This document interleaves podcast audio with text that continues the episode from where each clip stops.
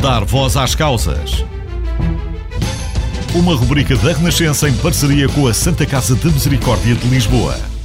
Tem algum projeto que possa contribuir para a construção de uma sociedade mais sustentável e solidária? Bom, hoje apresentamos uma verdadeira incubadora que o pode ajudar a crescer e que é dedicada a empreendedores que têm esse foco: contribuir para uma sociedade melhor e mais informada. A Casa do Impacto é um verdadeiro lar que abriga dezenas de startups. A jornalista Filipa Ribeiro passou pela sede deste projeto, da Santa Casa da Misericórdia de Lisboa, instalado no convento de São Pedro de Alcântara, e conheceu dois jovens empreendedores. Entre os vários corredores da Casa do Impacto está a empresa MyPolis. Trabalha para aproximar os jovens da política. Oportunidades para que os jovens possam participar, apresentar ideias para as suas cidades, colaborar com as autarquias para colocar os projetos em prática e verem eh, a transformação social acontecer eh, de forma colaborativa na comunidade. Bernardo Gonçalves tem 30 anos. É o fundador desta startup. Começou o projeto em 2018 em colaboração com os dois irmãos, depois de ter percebido que o afastamento da vida política é um problema social. E eu, quando estava na Associação de Estudantes da minha faculdade, da Nova de Economia, senti que seria uh, ótimo se conseguisse ir auscultando os meus colegas. E isso num universo de, acho que eram cerca de 4 mil alunos que eu representava na altura. Percebi que, que este problema era real, que a nossa democracia representativa está doente porque precisa de mais momentos participativos e de envolvimento comunitário. Chegou à Casa do Impacto depois de participar num concurso da Santa Casa. Tive a sorte de receber um prémio que a Santa Casa eh, atribuía nesse concurso. Pouco depois, eh, a Inês Queira, que é a diretora da Casa do Impacto, convidou-me para, para entrar quando a Casa do Impacto estava a dar os, os primeiros passos. Desde aí já levou o projeto MyPolis a mais de 25 mil jovens. Mas o crescimento não foi fácil. É um desafio criar uma startup, é um desafio ainda maior criar uma startup de impacto, em que o principal objetivo é gerar transformação social. É sempre um desafio que, que me preocupa todos os dias e que eu corro muito atrás todos os dias, a questão da sustentabilidade financeira, das vendas. Bernardo Gonçalves reconhece que a Casa do Impacto foi essencial para o crescimento do projeto. Nós, nós fomos um dos vencedores da primeira edição do Mais Plus, que é um fundo de investimento social da Casa do Impacto. Nós sabemos que aqui na Casa do Impacto temos sempre acesso a, a mentores em várias áreas que nos podem ajudar a, a crescer. Continuando pelos corredores, chegamos à sala reservada para a UBO, uma startup que ensina programação a crianças e adolescentes. Estamos a informar e, e a querer ensinar as crianças a poderem ter uh, as skills necessárias para, os, para os, os, trabalhos do futuro. Não sabemos o que é que vão ser os trabalhos do futuro. Francisca Veloso é a diretora do produto e design deste projeto, criado há oito anos. Na sala de aula, entre ligar o computador, onde se liga o computador, um, uh, como colocar uma palavra passe, tudo isso são, são questões novas para o aluno. Mais de 100 mil crianças utilizaram a no ano passado no total, desde o início, mais de 250 mil passaram por esta aplicação, que já chega a 20 países. Estamos também a abrir um piloto que eu não posso ainda revelar alguns números, mas estamos muito contentes com eles, que é um piloto uh, em Salvador, no Brasil. Uh, e, portanto, e, portanto, é algo que nos entusiasma bastante. Francisca Veloso reconhece que o contacto com as restantes startups criadas por outros jovens na Casa do Impacto ajuda a fortalecer o projeto.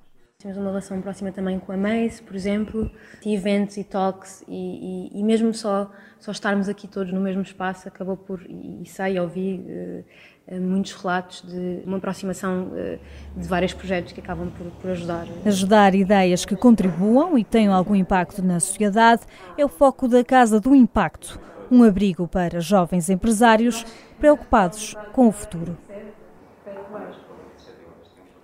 ficam apresentados dois dos 350 projetos já apoiados pela Casa do Impacto.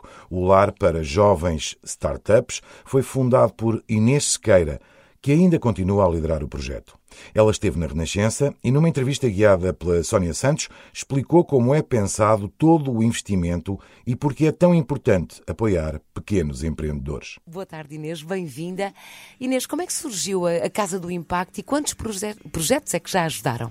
Boa tarde, obrigada. Uh, nós surgimos, apesar de não apoiarmos só jovens, para começar, uh, são empreendedores no geral, maioritariamente de facto são jovens. Uh, nós surgimos em 2018, vamos fazer agora cinco anos.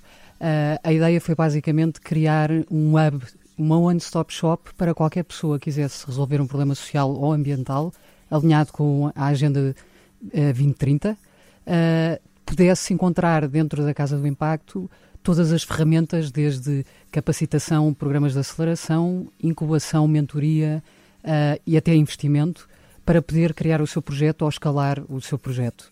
E quantos, uh, quantos não? Neste caso faria outra pergunta. Como é que os jovens empreendedores, estes jovens, estas pessoas empreendedoras, podem apresentar então os projetos para ter o vosso apoio?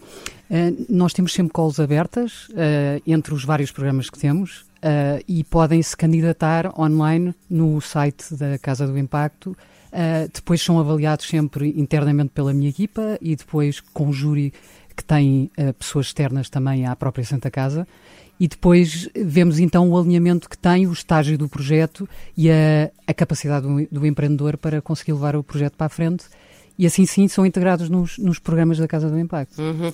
Tem noção, Inês, já agora de quanto é que já investiu a Casa do Impacto eh, desde que foi criada? Olha, entre, uh, entre os programas que temos uh, e já apoiámos a rondar os 350 projetos, 350 equipas diferentes uh, e já temos um investimento a, rondar os 2 milhões e meio. Uhum. Exemplos de projetos que nos possa dar? Olha, mais ligados aos jovens, por exemplo, temos eh, atualmente 25% são projetos ligados à educação. Uh, e porquê? Porque é pensar no futuro do trabalho e, do, e num sistema que está desadequado aos dias de hoje. Uh, nós pensamos muito uh, que essa, muito dos empreendedores que nos chegam é a pensar no futuro e a mudar sistemas em que eles acreditam que estão desatualizados no mundo atual.